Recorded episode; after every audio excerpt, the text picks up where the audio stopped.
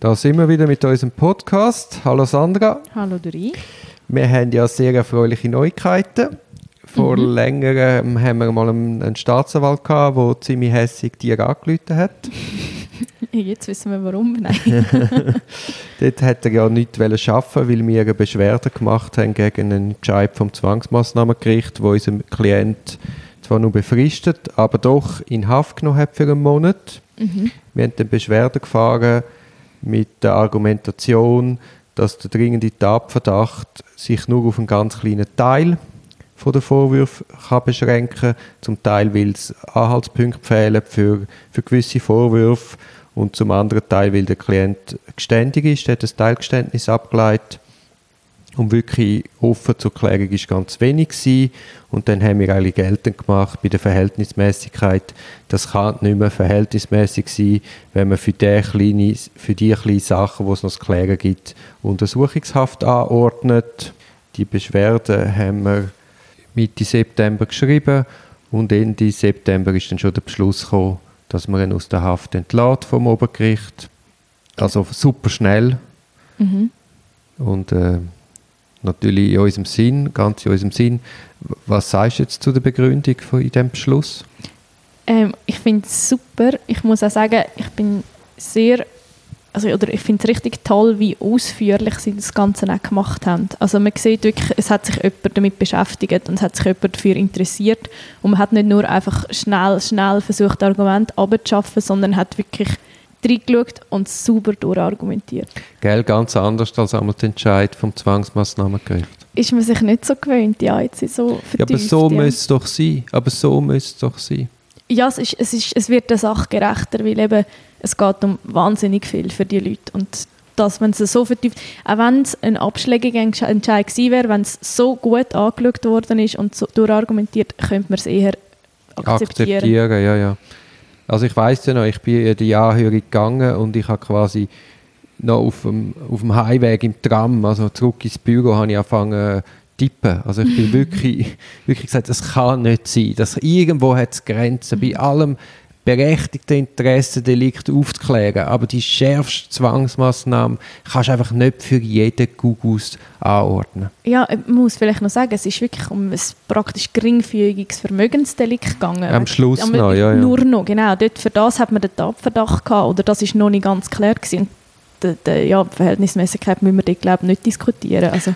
Das Entscheidende ist eben, dass man richtig anschaut, dass man es wirklich auseinander nimmt und schaut, okay, dringender Tatverdacht ja, aber dringender Tatverdacht in Bezug auf die Verhältnismäßigkeit ist ja eben nur noch, ist nur noch ein kleiner Teil vom, von, von der Taten relevant und nicht einfach das ganze Delikt, oh, es ist verhältnismäßig. Nein, es ist ein kleiner Teil vom Delikt, wo noch muss geklärt werden und für das muss man die Verhältnismäßigkeit anschauen und nicht aufs Ganze. Ich glaube, das ist der Denkfehler vom Zwangsmaßnahmengericht. Genau. Ja, die haben das ja erkannt und das wirklich super auseinandergenommen und uns recht gegeben.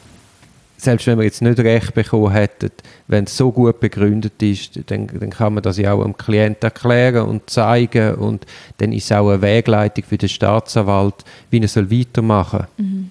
Aber einfach so das Blaue aus ein paar Verdächte äußern, wo man nicht einmal Anhaltspunkte hat, ja, dann darf man nicht so faul sein, dann muss man halt durch die Akten graben und schauen, sind wirklich Anhaltspunkte da, sein. Genau. Ja, nein, aber das ist Quintessenz, ja, ja, ja, oder? Stimmt, In dem Fall es sind Motorfahrzeuge gestohlen worden. Also muss ja der Klient ja. sein, weil er schon mal ein Motorfahrzeug gestohlen hat. Also genau, das ist so genau. Ohne bestimmten. Zeitraum, ohne Bezeichnung von, von was für Fahrzeug. Ja, eben. er wird es sein. ja, ja, er ist es gewesen. Und äh, das Letztliche gilt es auch dann für Kollusionsgefahr. Wenn er eben schon etwas aus, wenn er eben schon geständig ist, ja, dort ist schwierig. Ja. Oder ein Mittäter schon belastet hat, dann ist einfach nicht Verdunklungsgefahr per se gegeben. Weil verdunkeln kannst du ja immer irgendetwas und es muss eben konkret Verdunklungsgefahr bestehen. Und wenn einer ein Geständnis abgeleitet hat und das mit den anderen objektiven Beweismitteln übereinstimmt, dann, dann, ist es, dann, dann kannst du nicht nach Verdunklungsgefahr nicht mehr bejahen. Mhm.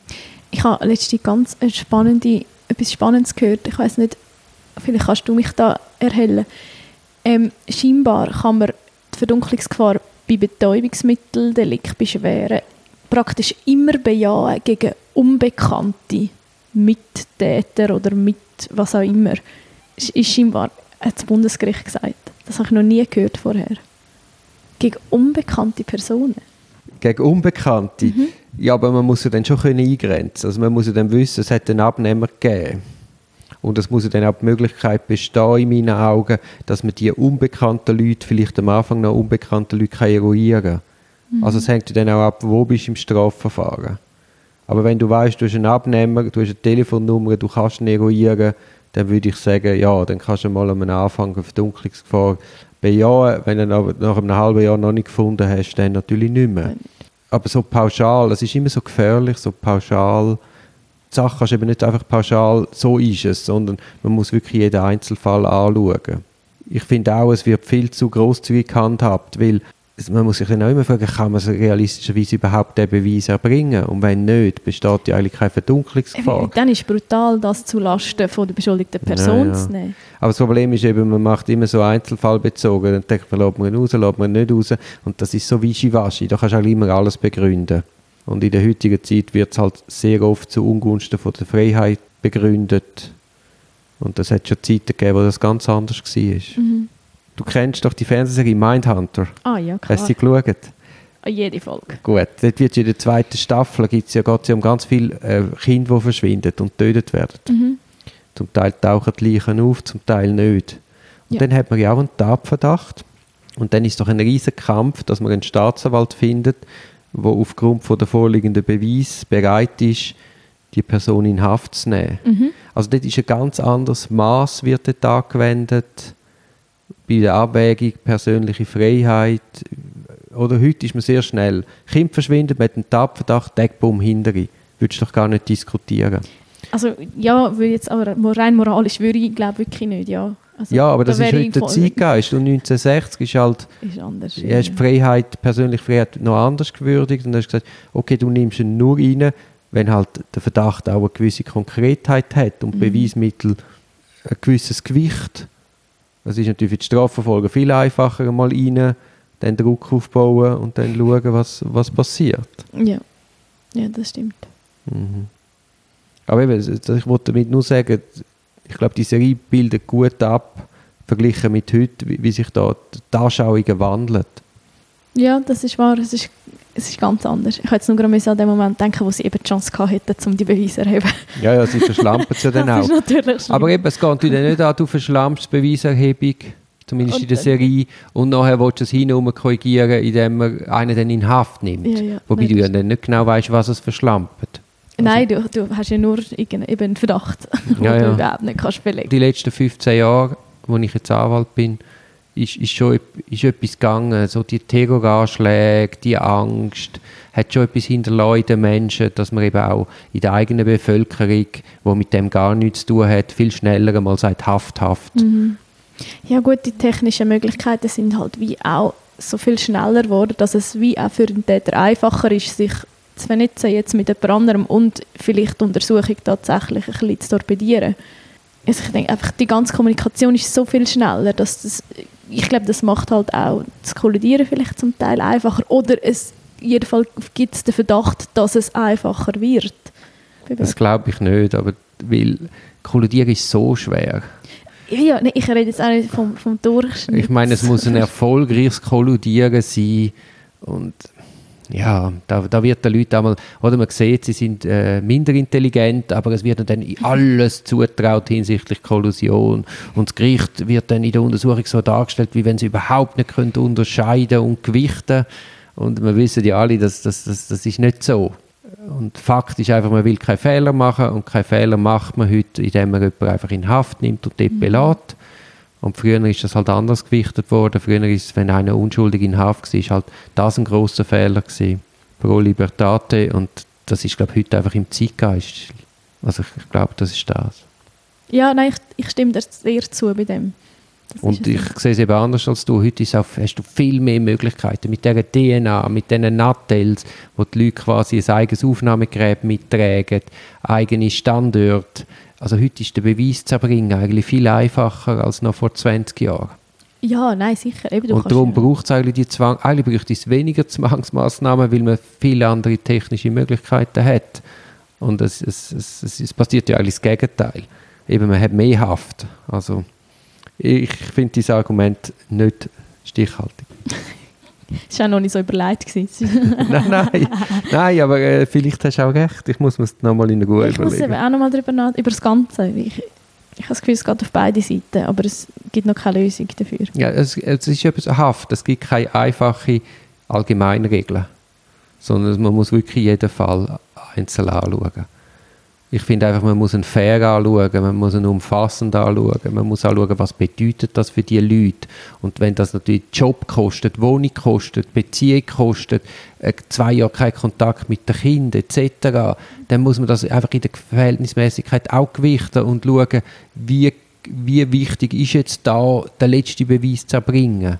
Also das ist sicher so. Es ist, ich, das habe ich das Gefühl, fehlt eben wirklich oft ein bisschen genau die Abwägung. Also ich möchte nicht sagen, man muss die Sachen zum Teil herausfinden und wenn jemandem etwas angetan worden ist, Ja. Dann, das ist hoch zu gewichten, aber man sollte einfach nicht aus den Nicht Augen um verlieren, Preis. dass eben auch die Person äh, ein Leben und ein Umfeld hat, das mitleidet. Oder eben einfach, es hat Ja. so krasse Folgen. Und das nützt dir ja nichts, wenn du irgendein ein kleines Delikt aufklärst, wo dann eine bedingte Geldstrafe gibt oder bedingte Gefängnisstrafe, aber der Mensch ist noch am Boden. Hat keinen Job mehr, hat die Frau verloren, wird geächtet sozial, hat dann eine Vorstrafe, findet keinen Job mehr. Darum Mhm. umso wichtiger wäre, dass er den Alt hätte können behalten Der kommt raus, steht vor ihm nichts. Und was hat er? Der kostet die Gesellschaft mehr. Er kostet die. Gesellschaft und er hat tausend Verbindungen ins, ins kriminelle Milieu. Ja gut, Das das ist wie ein. Bienenschwarm. Also oft fängt die kriminelle Karriere erst im Gefängnis so richtig an. Ja gut, ja, es bietet sich an. Ja nein, du kommst raus und wer gibt dir nochmal eine Chance? Mhm. Deine neuen Kontakte. Und das wird viel zu wenig gesehen in dem Überreifer. Ich weiß gar nicht, wie man jemals auf die Idee gekommen ist, kriminelle Leute einen Mord einzusperren. Ah, am gleichen. Ja, das Ja. ist doch die schwachsinnigste Idee ever. Das ist einfach kriminelle Ansteckungsgefahr an Gogo. Darum ist eben auch Hausarrest so gut, Fußfesseln so gut.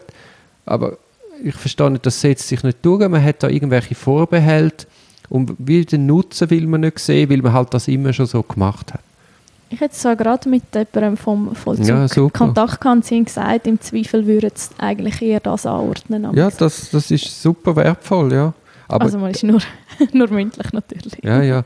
Nein, aber eben der Gedanke müsste auch in die Gesellschaft, die Vorteile, die das hat und nicht immer nur das Negative. Auch die Ersatzmaßnahmen, wir haben eigentlich super Ersatzmaßnahmen, aber erwähnt tut schon das ZMG jemanden rauslassen und ordnet Ersatzmaßnahmen an. Das ist eine mentale Frage, das ist dort wie noch nicht angekommen. Und sie wissen gar nicht, wie viel Schaden sie anrichten. Und jetzt rede ich nicht als Anwalt, sondern als Staatsbürger. Weil schlussendlich wollen wir ja eine sichere Gesellschaft alle. Also, ausgegangen sind wir ja von jetzt äh, einem funktionierenden Rechtsstaat, einem erfreulichen Entscheid. Das stimmt. Das Genau. stimmt. Nein, haben das ist eigentlich, eigentlich hätte es ein Lob werden für den Entscheid für das Obergericht. Also, Genau. man schweift manchmal ein bisschen ab. Kommen wir zum Schluss. Tschüss. Schönen Tag.